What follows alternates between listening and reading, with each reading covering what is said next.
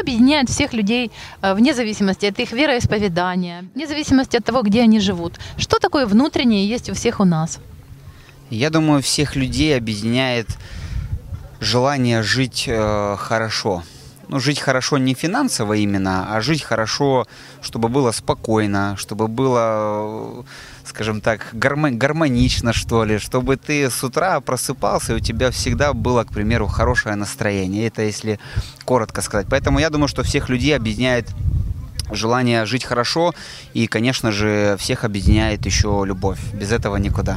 Наверное, это желание быть счастливыми, да, и создавать все предпосылки для этого. Для кого-то это семья, и, наверное, для всех это важно. Это любовь, это состояние радости, это получение удовольствия от того, что ты делаешь, и это не в зависимости от того, какого ты статуса, пола или вероисповедания. Ну, это, наверное, самое главное. Двойственность в людях есть.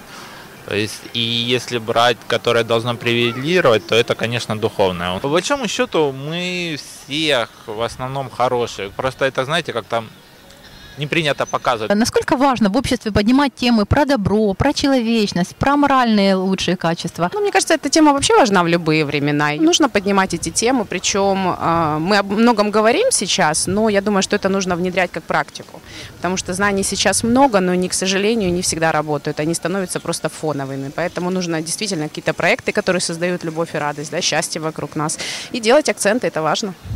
Скажите, что бы вы хотели пожелать э, телезрителям АЛЛАТРА ТВ? Будьте счастливыми, любите. Самое главное, создавайте радость вокруг себя и старайтесь, чтобы ваш каждый день был наполнен счастьем. Вот это самое главное, потому что то, что будет завтра, мы не знаем.